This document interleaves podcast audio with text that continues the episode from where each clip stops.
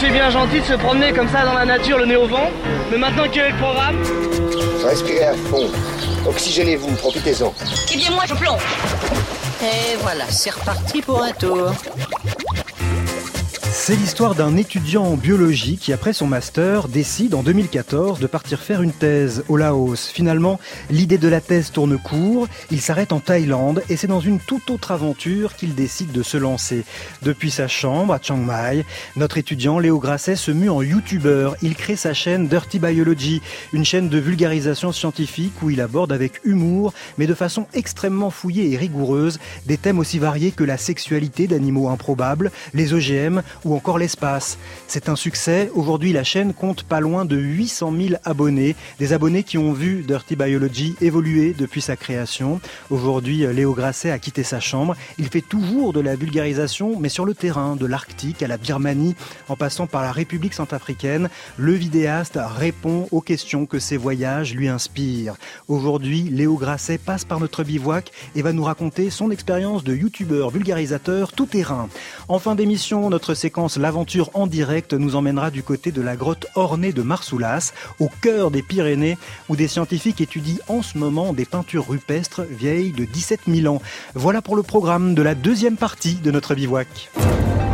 Là, on va monter dans une mine désaffectée, tenter d'explorer un peu ce qu'il y a. Daniel Fievé. Allez, c'est parti. Sur France Inter. On vient de, monter, euh, je sais pas, 200 mètres de dénivelé peut-être. Ici, il y a 22 millions de tonnes de charbon qui ont été extraites, la couche euh, charbonifère. Toutes les installations, toutes les infrastructures sont des infrastructures minières. C'est juste un passé houillé en fait. On est dans le Roubaix euh, de l'Arctique. On est dans un décor qui est pratiquement intemporel. En fait, la mine a été fermée dans les années 80 et on pourrait très bien être au fin fond du Kansas ou de l'Arkansas dans, en 1830. Il y a quelque chose d'un peu surréel. Quoi.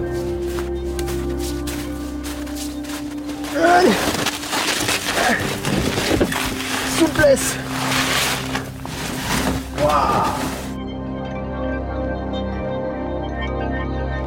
Bonjour Léo Grasset. Bonjour. On vient d'entendre un, extrait d'une vidéo récente euh, mise en ligne sur votre chaîne Dirty Biology. Nous étions euh, en Antarctique, en Arctique, pardon. Où exactement? C'est dans l'archipel du Svalbard, euh, donc à 1000 km du pôle Nord à peu près. Et qu'est-ce que vous y étiez allé y faire? En fait, on... tout a commencé autour d'une bière. J'ai un ami qui a une chaîne de géopolitique qui s'appelle Mister Geopolitics, et lui, en fait, son frère était étudiant à l'université de Svalbard, à l'UNIS. Et il nous a dit euh, bon bah j'y vais et euh, si vous voulez venir, euh, bah voilà, on peut faire des vidéos ensemble et ça sera super cool. Et donc on s'est vraiment dit oui, on va faire ça et on l'a fait. Et on s'est retrouvé donc avec Charles Villa qui travaille pour Brut, le média, et avec donc Gilda qui, qui, fait Mister Geopolitics et Théo qui fait une autre chaîne qui s'appelle Balade Mentale. Donc on était à quatre vidéastes comme ça, et on s'est beaucoup amusé. Alors on a beaucoup réfléchi ensemble sur quel sujet on pourrait discuter et faire des vidéos. Et voilà, on s'est retrouvé dans des situations comme ça, dans des grottes de glace ou euh, dans des anciennes mines désaffectées euh, euh, du Svalbard, quoi. Donc c'était c'était vraiment exceptionnel comme aventure. Au départ, il y a un début euh, d'envie d'exploration, euh, voilà, d'aventure. Mm. Mais souvent, une fois que les vidéos sont abouties, ne nous y trompons pas, c'est très anglais. Il y a un sujet, il y a un fil conducteur. En l'occurrence, en Arctique, évidemment, le changement climatique était au centre de vos préoccupations et de vos questionnements. Oui, oui. En fait, le, c'est-à-dire, on est tous, toutes les personnes qui étaient dans, dans, cette, dans ce voyage-là, sont se définissent comme des vulgarisateurs. Donc l'idée c'est de simplifier un sujet et le rendre euh, appétissant, sexy au plus grand nombre. Euh, donc on est tous à peu près confiants qu'on peut raconter euh, des sujets euh, chouettes. L'idée c'est quand on va dans un voyage comme ça, on essaye de trouver vraiment le truc le plus intéressant à raconter. Donc oui, moi je me suis focalisé sur le réchauffement climatique et ses conséquences un peu surprenantes. et c'est vrai que quand on arrive sur place, on, enfin, je connaissais pas la moitié de ce que j'ai raconté avant d'arriver aux Svalbard. En fait, il y a tellement de choses qu'on découvre une fois qu'on met les pieds sur l'île que bah, du coup la vidéo s'enrichit et en fait des, des chouettes trucs. Ouais. Et alors vous faites ça un peu partout et c'est vrai que c'est assez euh, étonnant euh, la façon dont vous vous servez des, des, des, pays que vous traversez pour aborder des questions pas forcément euh, attendues. Par exemple, me revient en mémoire Marrakech, vous vous promenez dans le souk de Marrakech mmh. et là en fait vous faites toute une explication de comment s'établit notre sens de l'orientation. Mmh. Ça devient passionnant mais ça aurait pu être fait partout ailleurs. Oui, j'aurais, je pense, pu faire ça dans un village français ou carrément. En fait, je me suis retrouvé là-bas euh, un peu par hasard, euh, voilà, en, vacances. Et, euh, et il se trouve que quand je voyage, je, m'ennuie souvent. Enfin, il faut, enfin, c'est pas que je m'ennuie, mais il faut que je m'occupe. Et j'ai vraiment besoin de lire des choses sur les endroits où je vais. Il faut que je m'instruise et donc je me pose plein de questions. Et puis, ce qui est bien, c'est qu'en général, je pars pas tout seul. Je pars avec des gens qui aussi se posent des questions. Euh, donc là, sur place, bah, c'était à Fès et c'était euh, ouais, dans le, la vieille ville qui est un, un dédale. Et donc, euh, j'ai jamais réussi à trouver mon chemin du premier coup. Donc, je me suis demandé pourquoi je suis aussi mauvais, alors que tout le monde, enfin tous les locaux, s'en sortent très bien. Donc voilà. Donc j'ai un peu découvert au passage le concept de carte mentale, etc. Donc c'était l'occasion de faire une vidéo dessus, quoi. Ouais, C'était à Fès, pas à Marrakech. Ma mémoire. Mais ça marcherait à Marrakech. Mais ça aussi, marcherait. Oui, le, le souk de Marrakech aussi est assez labyrinthique. Et puis alors dans une île perdue euh, au Québec, là c'est l'occasion pour vous de vous poser une question absolument passionnante sur l'évolution humaine. Est-ce que les êtres humains aujourd'hui euh, évoluent encore? Hmm. Pourquoi dans ce lieu-là, dans cette petite île perdue au Québec, c'est cette question-là que vous avez eu envie d'aborder? Alors ça, c'est, je pense, un des projets les plus différents du reste parce que euh, pour une fois, ce projet-là, j'y suis allé en ayant choisi avant, à l'avance l'endroit. En fait, il y avait eu une publication scientifique qui avait été faite sur la petite population qui était euh, sur cette île, qui est l'île aux coudres. Euh, et donc je m'étais dit, euh, ben j'ai- j'aimerais bien aller sur place et puis rencontrer des gens qui sont les descendants des gens qui ont été étudiés dans cette étude. Et puis on, voilà, on pourrait faire une vidéo dessus. Bon, il se trouve qu'en plus à l'époque, je passais la moitié de ma vie au Québec parce que ma copine de l'époque y habitait. Donc c'est tout tout coïncidait quoi. D'habitude, quand je fais une vidéo, c'est pas trop comme ça que ça se passe, c'est plus opportuniste. C'est-à-dire, je me retrouve dans un endroit et je vais chercher très fort des sujets dont je pourrais discuter quoi. D'accord. Euh, alors, évidemment, la vidéo est très fouillée encore, hein, ça dure 15-20 minutes, mais euh, qu'est-ce que vous avez compris de... Est-ce que l'homme évolue encore aujourd'hui, si on rentre dans le Hmm. sujet? Parce que c'est vrai que c'est une question passionnante. Alors oui, l'homme évolue encore, ça c'est vraiment le truc qu'il faut absolument retenir. Euh, et il évolue dans des directions qui sont assez difficiles à prédire. Euh, typiquement, les données sur lesquelles euh, on est le plus sûr, c'est que ce qui évolue vite en ce moment, donc au sens vraiment génétique, euh, sous sélection naturelle, c'est l'âge à la première reproduction. C'est l'âge auquel on est prêt à faire le premier bébé et auquel on fait ce premier bébé. Et ce qui est, ce qui peut paraître étonnant au public qui n'a pas forcément fait des études de biologie évolutive, et on les excuse, c'est que en fait, euh, ce trait-là est euh, en partie génétique, pas Mm. uniquement culturel. oui, parce qu'on pourrait penser que c'est culturel, hein, Ouais. l'âge du premier bébé. Mhm. En fait, il y a une... Mais en fait, ouais, on peut estimer, euh, la, la biologie fournit plein d'outils, euh, et en fait, dans ces outils, on peut estimer la part génétique de la part culturelle de n'importe quel trait qu'on peut mesurer, euh, en, en se basant notamment sur euh, les pédigrés, donc en fait les généalogies, et puis on peut regarder, par exemple, si si j'ai une cousine au troisième degré, donc je connais mon apparentement génétique avec elle, euh, et ben je peux estimer, euh, tiens, euh, si on a le même trait, euh, quel est le pourcentage de génétique dans tout ça, et puis on fait ça pour tous les personnes à qui on est apparenté. Voilà. Alors, la, bi- la biologie, hein, ça vous a pas passionné depuis euh, tout petit. En revanche, le voyage, c'est quelque chose qui est inhérent à votre vie. Vos parents, en fait, très tôt, vous avez grandi dans ce mythe avec des parents qui vous disaient un jour, on fera le tour du monde à la voile. Ah, Donc, complètement. Ouais. Ouais, je me souviens que quand on était, euh, donc on a grandi à Suril-Comtal dans la Loire. euh, et on était déjà un peu une famille euh, particulière parce qu'on avait un bateau dans le jardin. Bon, la Loire c'est dans le Massif central, donc bon, hein, on se demande ce qu'il fait là. Et en fait, très tôt, nos parents nous ont dit on va partir, on va partir, voilà. Donc on avait aussi un très grand camping-car que mes parents avaient bricolé et on partait, voilà, un petit peu partout en France. Souvent d'ailleurs pour aller retaper le dit bateau. Euh, donc on avait eu un autre bateau qui était à Ouistreham au nord et euh, on faisait souvent des voyages pour aller euh, bricoler le bateau. Donc on c'est en gros toute mon enfance, enfin notre enfance parce qu'on est une famille nombreuse, c'est moitié euh, du voyage et moitié retaper des trucs pour partir voyager Ouais. ensuite. D'ailleurs, votre frère, Colas Grasset, euh, qui lui aussi a une chaîne euh, YouTube, hein, il fait de l'animation, lui, sur sa chaîne YouTube, et au détour d'une de ses vidéos, il raconte effectivement comment vous, vous répariez ce bateau. On était en train de préparer notre bateau pour traverser l'Atlantique avec. Donc on vivait dans la partie chantier naval. Chantier. Chantier naval Où on se faisait réveiller tous les matins par des bruits de meuleuses, de ponceuses et de coups de marteau. Et de mon père qui gueule Venez travailler quoi? Bon, j'en rajoute. Des fois, c'était ma mère qui nous réveillait avec douceur. Les garçons Venez travailler Et vu qu'on était petits, on se retrouvait toujours à faire des trucs ingrats. Tiens, vu que t'as des petites mains, essaye de visser cet écrou. Allez garçon, quand la tête passe, tout le corps passe. Ok, continue de pomper, euh, je tente de démarrer. Il y aura peut-être des fuites d'huile par contre. Un jour, avec Léo, on était dans la pointe avant, là où on dormait. Et vu que c'était notre cabine, c'était à nous de la préparer. On en était à coller de la moquette sur les murs. Imaginez la scène. Deux enfants, une cabine d'environ 2 mètres cubes, et en plein milieu, un énorme pot de colle néoprène ouvert. Et nous, étant deux enfants dans une cabine de 2 mètres cubes avec un énorme pot de colle néoprène, bah on avait oublié d'ouvrir le hublot. Et on avait fermé la porte, histoire d'être tranquille. Tout ce que je me rappelle, c'est que ce qu'on se racontait était super marrant. Au bout d'un moment, notre mère est venue pour savoir pourquoi on rigolait comme des singes. On était déchirés à cause des vapeurs de colle. C'était la première fois que j'étais défoncé, et c'était par accident et avec mon frère. Ça s'est vraiment passé comme ça. Ouais, Léo ça, Grasset, les préparatifs avant le, le voyage. Vous aviez quoi une 14 ans à peu près à, à ce Euh, moment-là plus jeune que ça, là on avait 10 ans je pense à peu près, ouais. Ah bah, Ouais. bravo, bravo les parents. Et alors du coup, euh, vous l'avez fait. Alors c'est pas le tour à la voile que vous avez fait, mais ce, ce bateau a été prêt et vous avez traversé pendant 20 jours l'Atlantique à la voile. Vous Ouais. gardez quel souvenir de, de cette traversée? Ah, incroyable, incroyable. Euh, L'Atlantique en particulier, on était vraiment au milieu de, de tout et on est tout seul en fait. Il n'y a rien à se mettre sous l'œil en fait parce qu'il y a que de l'horizon. Euh, non, c'était exceptionnel. Enfin, les huit mois de ce voyage-là ont été incroyables. On a, on a eu un ouragan. Enfin, vraiment toutes les aventures qu'on lit euh, dans les livres de voyage, euh, en particulier en bateau, on les a eues quoi. C'était, c'était assez fou. C'est vrai qu'on a, on a fini par s'arrêter aux Caraïbes. Euh, parce que pour des problèmes de santé, donc on s'est calé là parce que c'était pratique. Et en fait, on a fini par euh, vraiment aimer euh, l'île et on est resté en Guadeloupe pendant 10 ans. Voilà, c'est ça. C'était pas pour un tour du monde, mais la première escale, la. Guadeloupe. Finalement, vous y êtes resté 10 ans.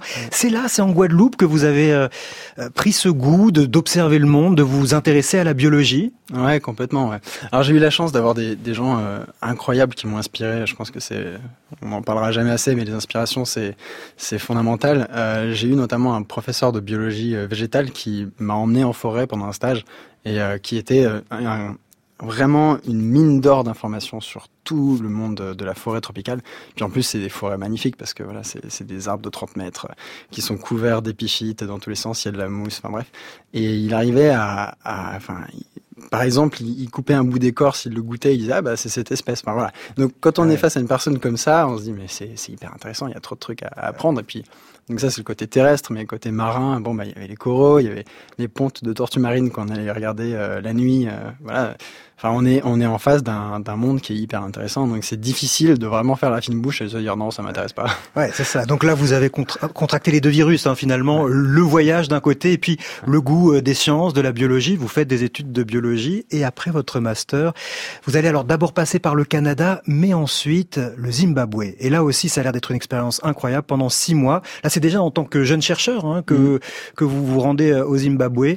Qu'est-ce que vous allez faire là-bas? En fait, euh, là aussi, j'ai encore eu de la chance. euh, Je suis tombé sur un chercheur qui était très compréhensif. À la fin de mon master, je voulais pas enchaîner direct avec une thèse parce que j'avais pas trouvé de sujet qui me passionnait. Et il m'a dit bon, euh, pas de problème. Ce qu'on peut faire, c'est une sorte de stage euh, de un an. Ça a pas vraiment une valeur diplômante. Euh, donc tu vas partir six mois au Québec euh, faire euh, de l'analyse de données, et puis les autres six mois, tu partiras au Zimbabwe sur le terrain pour récolter des données pour moi. Euh, c'est ce que j'ai fait et ça, c'est- enfin, c'était absolument incroyable parce que Donc là, c'est quoi? On est dans un parc euh, naturel, Ouais. au milieu de la faune sauvage. Ouais. Vous êtes avec votre euh, carnet ou peut-être votre ordinateur et vous récoltez des données. C'est vrai que c'est un, un rêve d'étudiant en biologie. Ça. Ah oui, non, c'était incroyable. Enfin, pour, pour les gens qui ont envie de faire du terrain, c'était, c'était formidable. En gros, euh, tous les matins, euh, tu te réveilles, tu prends ton café, tu l'emmènes dans un thermos avec ton 4x4 euh, tout seul. Tu accès au parc parce que tu as le statut de chercheur, donc c'est très simple de rentrer.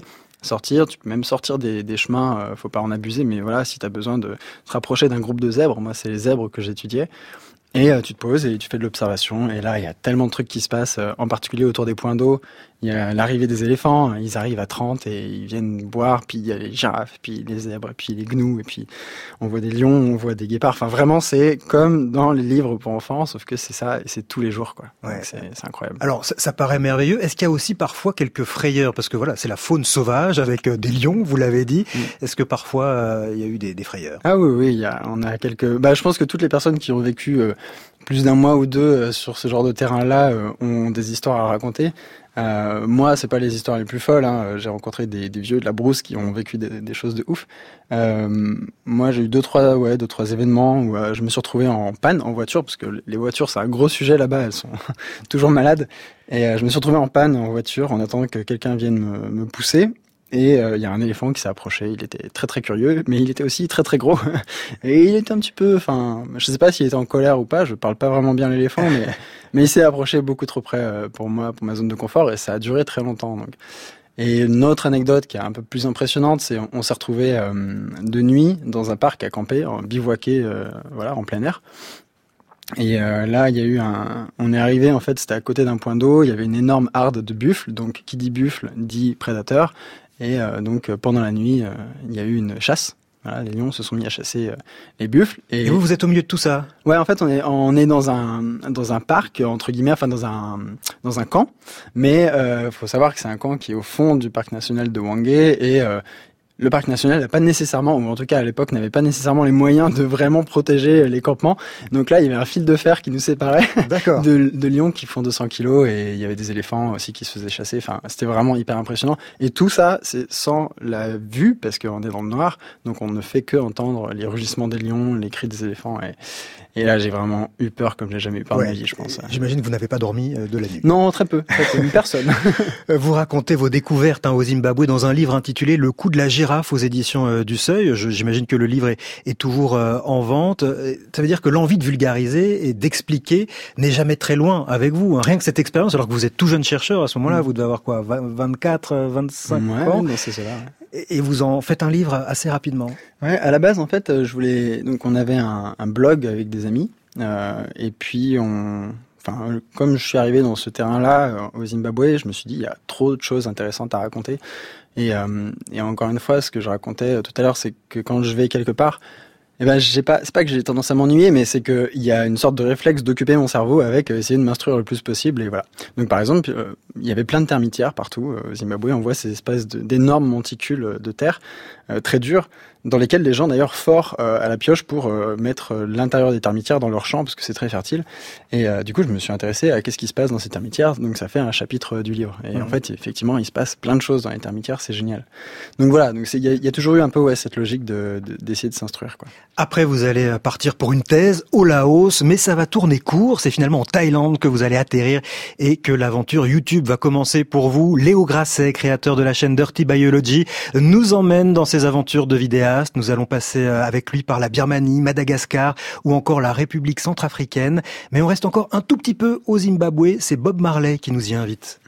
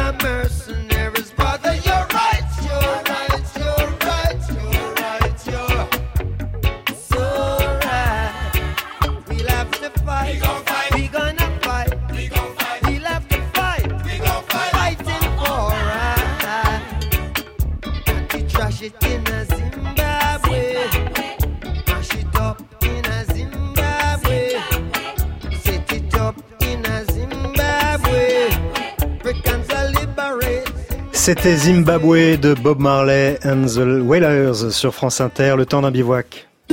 Bonjour. Qu'est-ce que c'est? Des gâteaux au sucre de palme. Mmh, alors le Mac Mac. Le problème avec les desserts thaï, c'est que quand on a mis le nez dedans, on peut plus s'arrêter. Ça va des claps? Ah oh non Je voudrais en goûter un. Attention, c'est chaud. Si, si, si, si, si, si, si, si. C'est round round. C'est des sortes de, de petits blinis. Oh, c'est chaud. Mmh. Mmh. Délicieux. Alors ça, c'est incroyable. C'est des petits gâteaux apéritifs thaï. Qu'est-ce que c'est? Des sauterelles, des petites sauterelles, des larves.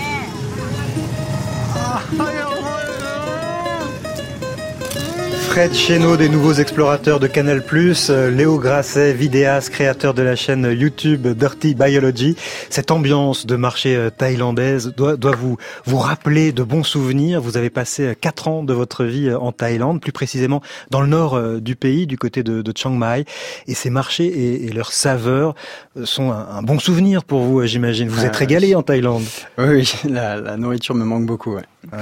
Qu'est-ce que vous êtes allé faire en Thaïlande? Je disais hein, juste euh, a- avant de lancer la musique que vous partiez euh, pour le Laos pour euh, une thèse euh, et puis finalement vous êtes passé voir votre frère en Thaïlande et pendant quatre ans vous y êtes resté, vous êtes installé?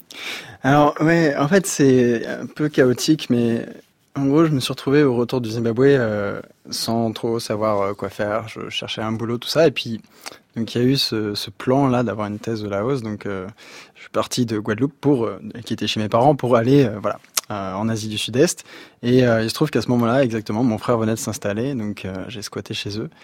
Et donc je me suis retrouvé dans une ambiance de coloc qui était absolument vraiment incroyable. Euh, c'était que des gens créatifs qui étaient en train de d'essayer de construire leur propre projet. Donc il y avait un compositeur, des animateurs, des illustrateurs, quelqu'un qui faisait de la 3D, voilà.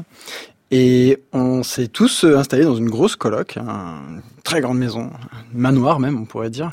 Et, euh, et on a vécu là-dedans et on a tous fait nos projets, euh, lancé nos projets et c'était vraiment vraiment génial. Quoi. Pas en autarcie pour autant, vous vous êtes quand même intéressé à, à la culture locale. Oui, si c'était en Thaïlande, c'était pas pour rien. Oui, non, bien sûr, ça c'est sûr.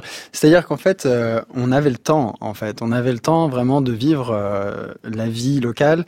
Nous, on était un peu euh, à l'extrémité de la ville, enfin en périphérie de la ville plutôt, donc on était vraiment dans un endroit où il n'y avait pas trop de touristes, et du coup, on avait vraiment une petite vie de village euh, entourée de voilà de, de gens avec qui on avait nos habitudes. Enfin, on allait toujours dans les mêmes restos, on rencontrait les mêmes personnes, avec qui on finissait par se, se lier, même si euh, honnêtement, mon niveau en taille est pas pas incroyable. Vous avez quand même appris à, à parler un peu, à Alors, baragouiner un petit peu, voilà, ouais. C'est pour ça, ça me faisait rire dans l'extrait euh, l'accent français de, de la personne qui parlait.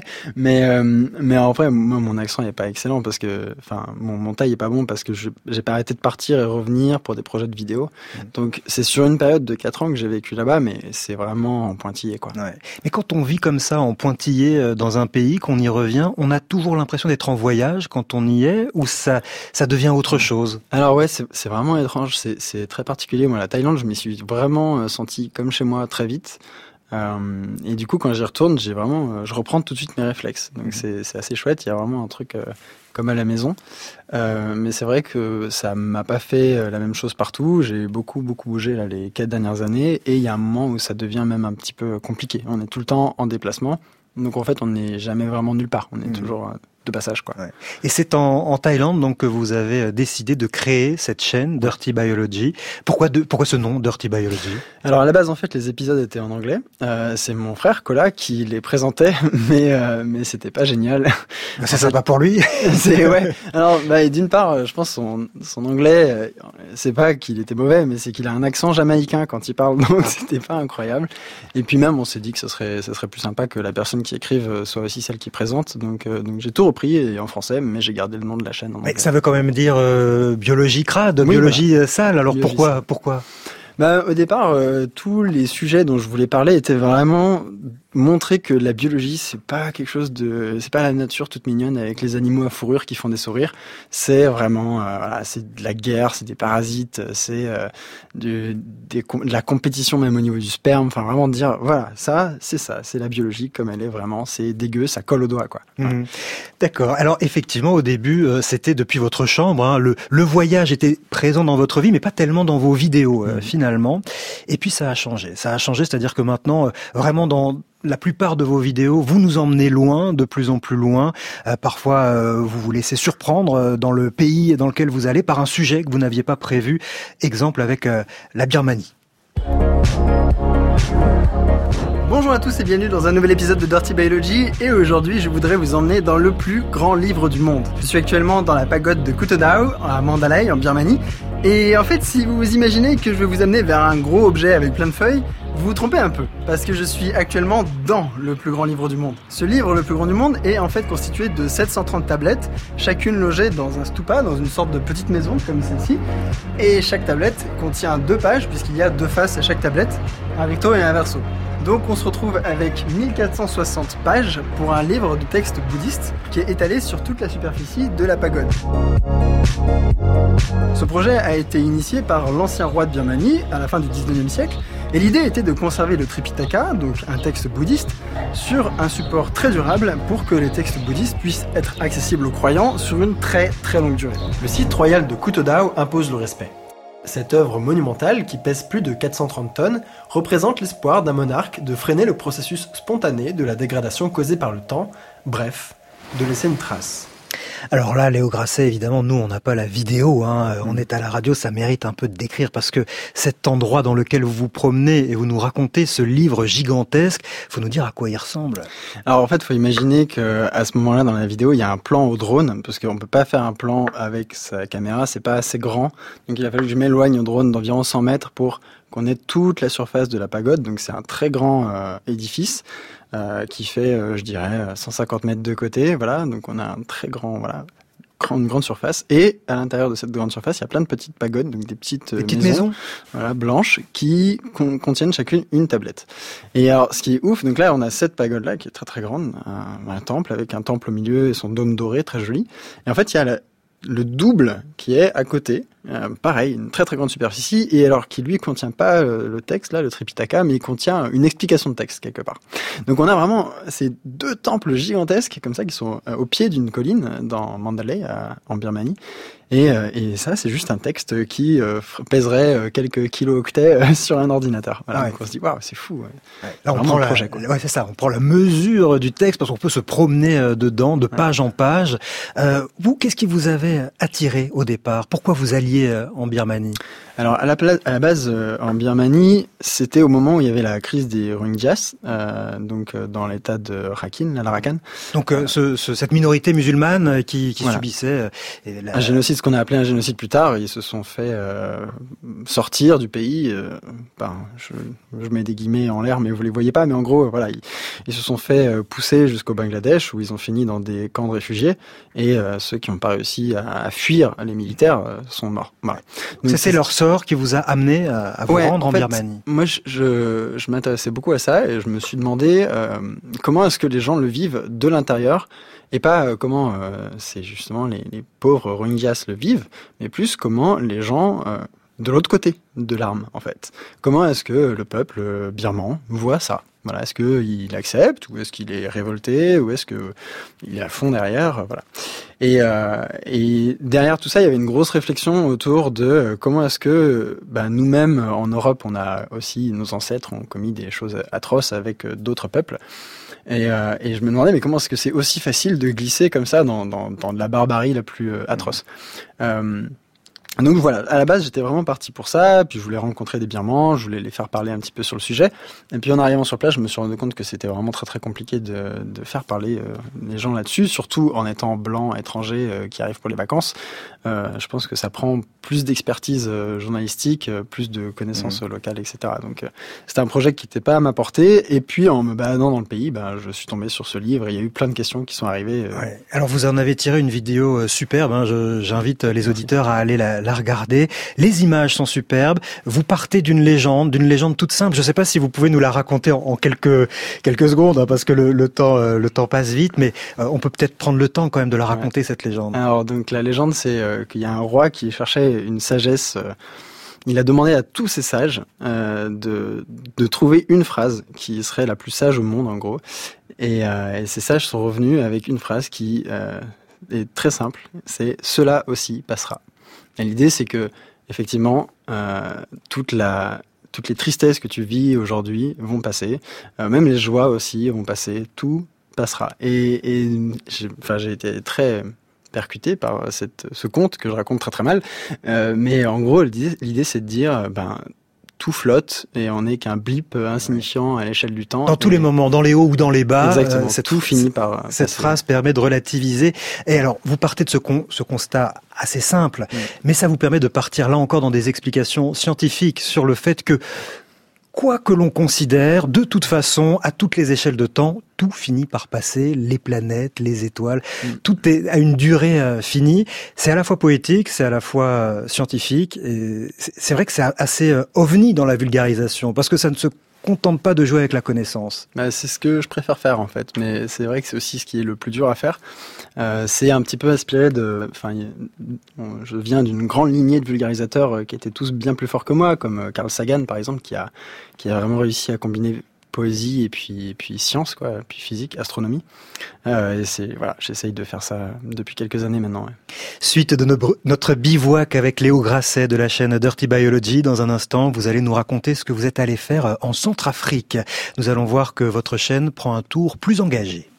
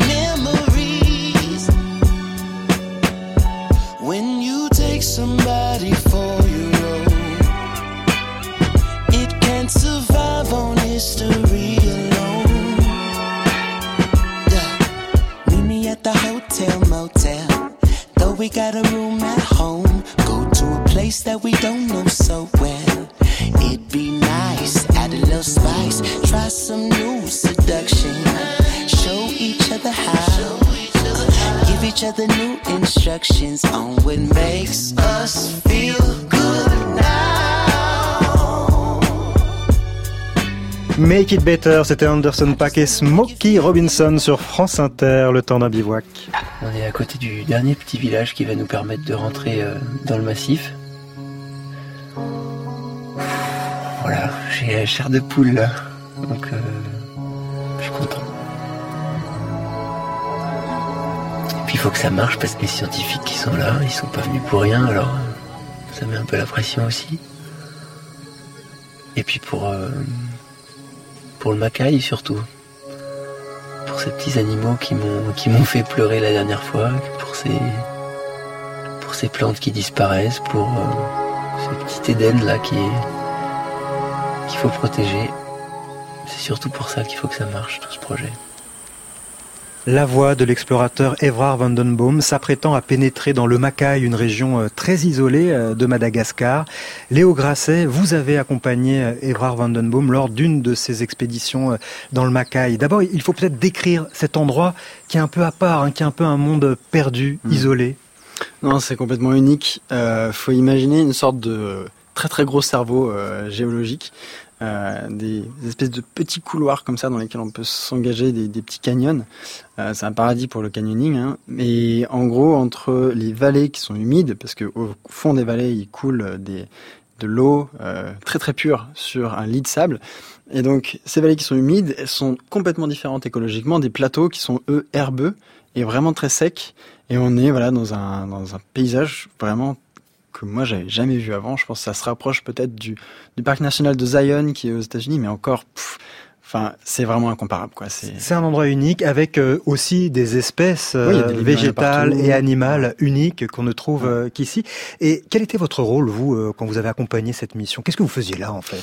Eh Bien, j'ai vraiment eu de la chance euh, parce que en gros, à la base, il y a un des étudiants qui travaille avec Evrard qui euh, connaissait mon travail et euh, qui voulait que je les accompagne et que du coup je puisse à la fois leur faire de la publicité et en même temps traiter euh, tout le sujet du Macaï avec mon angle. Voilà. Même, mais il savait pas quel pourrait être cet angle et moi j'avoue que je savais pas non plus avant d'y aller. Donc une fois de plus, c'est sur place que vous avez décidé ce dont vous parleriez, ce que l'endroit vous inspirerait. Et qu'est-ce qui ça vous a inspiré comme, comme question, comme réflexion même? Eh ben, donc à la base, j'ai plein d'idées comme ça en arrivant sur place. Puis j'ai un petit peu tout jeté dès la première semaine, euh, parce que je me suis rendu compte que vraiment euh, la grosse thématique, c'est comment est-ce qu'on fait pour faire de la conservation des écosystèmes en prenant en compte quand même les humains qui vivent autour et en ne les éjectant pas complètement de l'équation. Euh, c'est, c'est- je me suis rendu compte en faisant des recherches que la conservation euh, des écosystèmes, c'est souvent de fait avec de l'exclusion. Donc on crée des parcs dans lesquels la vie humaine ne peut plus exister. Et euh, dans le Macaï, c'est pas complètement possible. Enfin, il faut que les gens puissent encore utiliser les ressources. Et donc, il y a vraiment une histoire de coopération. Comment est-ce qu'on fait tout ça? Et c'est ce dont parle euh, la vidéo que j'ai faite là-bas. Voilà, alors une- une- finalement une réflexion assez euh, éthique, hein, plus que sur la, la biodiversité, même si évidemment ça, ça touche ces questions-là.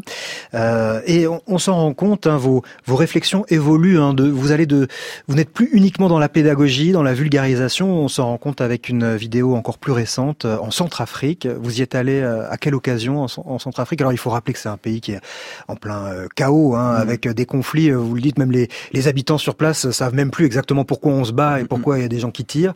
Euh, vous êtes rendu là-bas pourquoi? J'ai rencontré un des grands reporters français qui travaille dans tout un tas de terrains très compliqués comme ça, et lui, il travaille pour Brut. Et il a lancé un projet où il invite des vidéastes de YouTube avec lui sur des terrains compliqués, donc au Tchad, en Syrie, et donc là en Centrafrique avec moi. Et on est arrivé euh, effectivement dans cet endroit-là avec euh, Médecins sans frontières pour, euh, voilà, pareil, euh, discuter de quelque chose, mais on savait pas exactement quoi.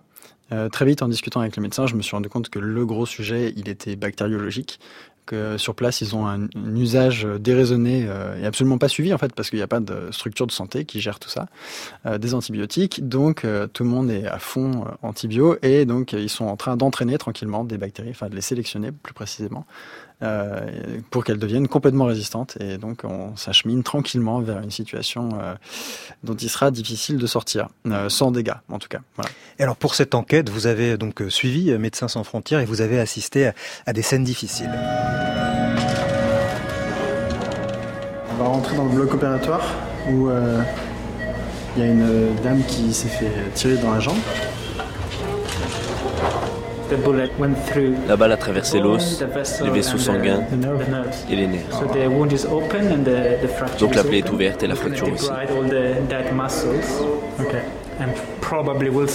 On va enlever tous les tissus morts. et on devra peut-être mettre un fixateur externe. C'est une, blessure qui est assez courante ici, euh, parce qu'on est dans un pays où il y a beaucoup d'armes d'assaut, beaucoup d'AK-47 comme ça. Les chirurgiens ont vraiment l'habitude de faire ça. Et en plus, là, il s'agit d'une personne qui vient d'un endroit qui est assez loin de la capitale. Elle a dû être transférée par avion pour venir ici, dans le seul endroit où les gens pouvaient l'opérer. Et là, ce qu'ils vont faire, c'est essayer de sauver la jambe, essayer de faire en sorte qu'elle puisse remarcher avec ses deux jambes un jour. Et si ça marche pas, ils vont être obligés de l'amputer.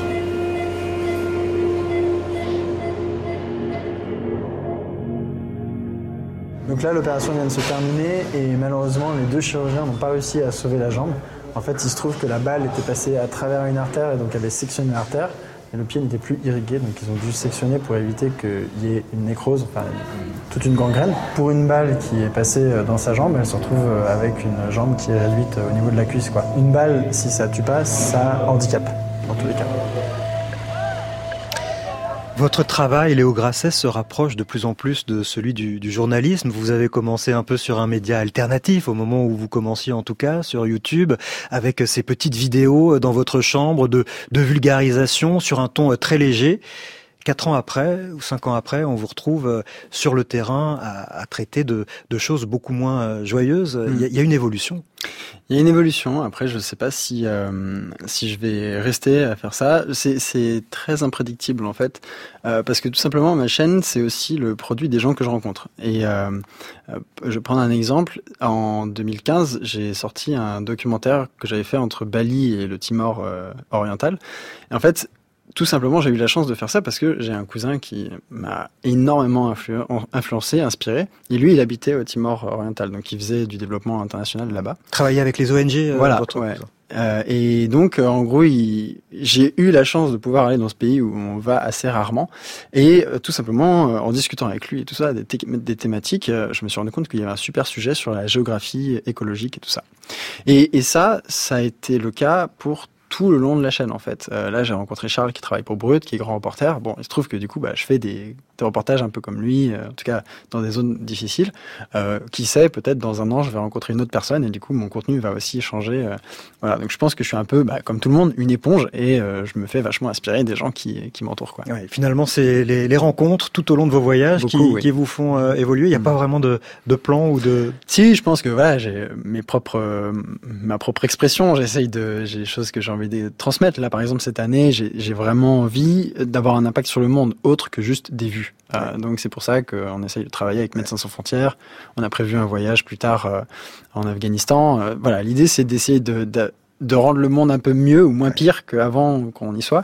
Euh, donc mais... on n'est plus vraiment dans la vulgarisation, en tout cas plus seulement, il y a une sorte d'engagement. Oui, voilà, il y a un peu d'engagement. Avant il y avait de la poésie, maintenant il y a de l'engagement. Peut-être qu'il y aura de nouveau de la poésie plus tard, je sais pas.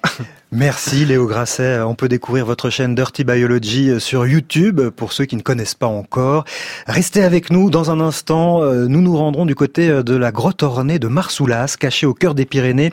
Une équipe de scientifiques qui mène en ce moment une campagne d'études. Nous allons les appeler pour voir comment ça se passe. On fait claquer la porte du saloon.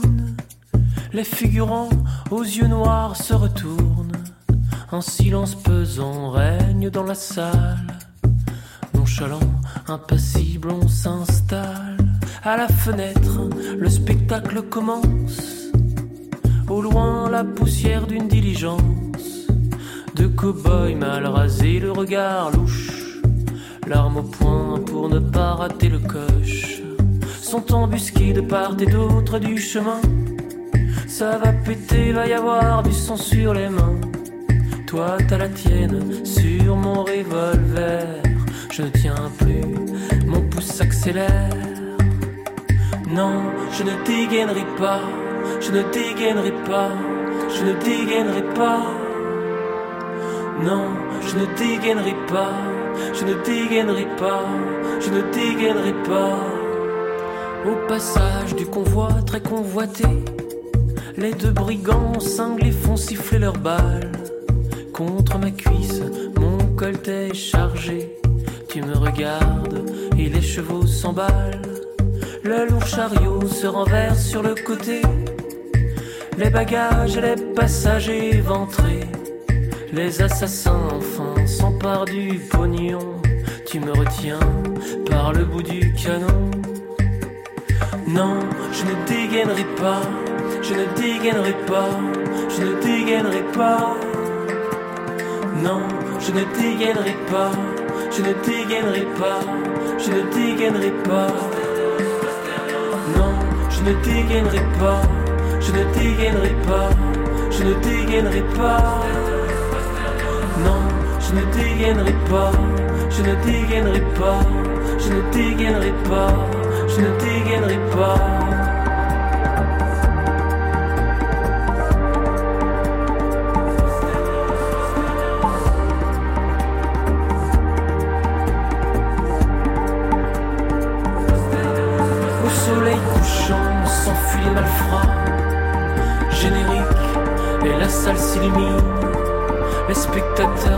Sonner du cinéma. Toi t'as la main dans la poche de mon jean. C'était Western Heroes de Abel Chéret sur France Inter. La programmation musicale du temps d'un bivouac est signée Djoubaka. Et à 17h52, nous partons faire un tour dans les Pyrénées du côté de la grotte ornée de Marsoulas. Allô Allô, allô Ah oui Sur France Inter, Vous pouvez patienter un petit moment Oui, oui, mais c'est lui qui attend. Eh oui, c'est de sa télé, bien sûr. L'aventure en direct. L'appel téléphonique le plus extraordinaire que j'ai jamais fait, dit-il. Bonjour Carole Fritz. Bonjour Daniel. Vous êtes archéologue au CNRS, au Centre de recherche et d'études pour l'art préhistorique, et vous êtes avec une équipe de chercheurs dans les Pyrénées pour étudier la grotte ornée de Marsoulas. Où se trouve cette grotte exactement? Décrivez-nous un peu les lieux. On est à 80-85 km de Toulouse, dans les, ce qu'on appelle les pré-Pyrénées, des petites collines qui font à peu près 300 mètres de haut, c'est pas très haut. Et cette grotte, elle s'ouvre euh, sur un flanc de colline, euh, aujourd'hui dans un domaine un peu boisé. C'est une, euh, c'est très, c'est très champêtre. On doit traverser un champ avec des taureaux et des vaches pour atteindre le flanc de cette colline. Et c'est une petite grotte couloir qui fait euh, une petite cinquantaine de mètres de long. Et au fond de cette grotte, il y a une grande descente. Et on atterrit les pieds dans un ruisseau. Ah oui, d'accord. Donc ça veut dire que c'est une grotte exiguë pour euh, vous rendre sur les lieux d'observation. Vous devez euh, ramper parfois, vous mettre à quatre pattes pour accéder au site? Oui, alors pas dans la première partie, on va dire les 30 premiers mètres, on se tient debout et on, a un peu de marge, mais euh, la suite, euh, la suite de la cavité, oui, il faut se mettre euh, à quatre pattes et puis, euh, euh, et puis ça se resserre de plus en plus. Euh, et comme les parois sont, contiennent des dessins gravés et peints des deux côtés, euh, faut faire très attention quand on circule de pas les. Eh oui, évidemment, évidemment, ils sont précieux. Ils ont 17 000 ans, euh, ces, ces, ces dessins et ces peintures. Qu'est-ce qu'on voit alors sur les, sur les parois de cette grotte? Alors on voit euh, au premier abord, on voit des, points rouges, des grands dessins rouges et noirs, parce qu'en fait, euh, Martoulas euh, contient les, dessins polychromes hein, des Pyrénées. Alors dans les Pyrénées, il n'y en a pas beaucoup, surtout en France, et là il y en a une petite dizaine. Euh, et puis surtout beaucoup de gravures, c'est-à-dire euh, des animaux incisés euh, dans le calcaire ou silex, bah, des chevaux, des bisons, des bouquetins, des rennes, des chouettes, euh, voilà, tout, tout le- toute la panoplie du paléolithique supérieur et surtout de la culture magdalénienne. Alors dans quel état de conservation sont-ils? Vous nous disiez il faut faire attention de ne pas les abîmer, mais sont-ils bien conservés ces, ces dessins? Alors euh, oui et non, parce que Marcoulas a été la première grotte découverte dans les Pyrénées en 1897. Et elle est restée longtemps ouverte. Et il y a eu beaucoup de, bah, de personnes qui sont allées sans réellement savoir ce qu'il y avait dessus. Donc il y a beaucoup de graffitis, de parois frottées, de parois abîmées, surtout dans la première partie, puisque les gens avaient un peu peur d'aller plus loin, puisque ça se resserrait. Et puis vous savez, les- les- l'imaginaire autour des grottes n'est pas très bon dans notre culture occidentale. Donc ça a un peu préservé le fond, mais pas le début de la grotte. Ah. Et hélas, euh, cette grotte est assez abîmée. Et alors qu'est-ce qui reste à découvrir dans cette grotte hein? Vous nous l'avez dit, elle a été découverte euh, à la fin du 19e siècle. Là, vous y êtes euh, pour une campagne d'études d'un mois. hein. Vous avez commencé ça fin juin. Qu'est-ce que vous cherchez à, à comprendre pendant ce, ce mois d'études? Eh ben, on étudie euh, avec Gilles Tozello les dessins, de- c'est-à-dire que on va euh, étudier chaque centimètre carré euh, des parois, des parois gauche et droite, afin de relever, c'est-à-dire remettre sur le papier tout ce que l'on voit sur cette paroi. Donc les dessins et puis les graffitis pour pouvoir les isoler, etc. Et puis au final, puisqu'en plus cette année c'est la dernière année de campagne, donc on va on va bientôt passer dans cette phase de publication. Au final, on aura bah, toute la grotte du début au fond, avec les dessins euh, qui se succèdent euh, ou en palimpseste, donc qui se superposent les uns sur les autres. Et l'objectif, c'est de comprendre comment ces dessins ont été réalisés, quelle est la construction euh, qui, qui, qui, qui conduisent à cette réalisation et quelle est la pensée qui conduit à, à, à mettre des dessins dans une grotte. C'est ça, hein, Carole ça- Fritz. Alors, en, en 30 secondes, est-ce que on peut avoir une idée de la signification de ce que ces hommes, il y a 17 000 ans, ont voulu raconter? Alors, on pense de plus en plus que ce sont des mythes que l'on a dans les grottes ornées, c'est-à-dire que il n'existe pas de société de chasseurs-cueilleurs-collecteurs comme étaient les Magdaléniens sans mythes. Et on pense que ces dessins, en fait, nous racontent ces mythes. Le problème, c'est que nous, on fouille les poubelles et on étudie les grottes ornées et qu'on n'a plus les locuteurs, on n'a plus les dessinateurs, donc on n'a plus les histoires. Donc on essaie de reconstruire ces histoires comme on peut. C'est assez difficile. Et à Marsoulas, ça l'est particulièrement parce qu'on a beaucoup de superpositions des dessins les uns sur les autres. Ouais, donc il y a du travail. On va euh, évidemment vous laisser travailler. Merci Carole Fritz. Pour en savoir plus, on peut lire le livre que vous avez écrit avec euh, Gilles Tozello, Marsoulas, Renaissance d'une grotte ornée aux éditions Errance. Un grand merci à vous Carole Fritz. Passez le bonjour de notre part à toute l'équipe qui vous accompagne.